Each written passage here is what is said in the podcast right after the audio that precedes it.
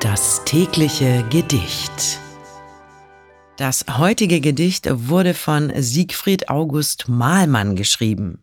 Es wurde um 1803 in seinen gesammelten Werken veröffentlicht und trägt den Titel Das Laub fällt von den Bäumen. Das Laub fällt von den Bäumen, das zarte Sommerlaub.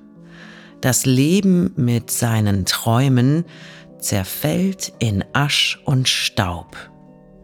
Die Vöglein traulich sangen, wie schweigt der Wald jetzt still. Die Lieb ist fortgegangen, kein Vöglein singen will. Die Liebe kehrt wohl wieder im künftgen lieben Jahr. Und alles tönt dann wieder, was hier verklungen war.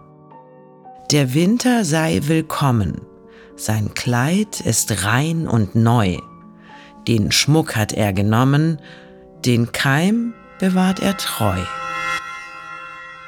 Das war das Laubfeld von den Bäumen von Siegfried August Mahlmann. Das tägliche Gedicht. Bose Park Original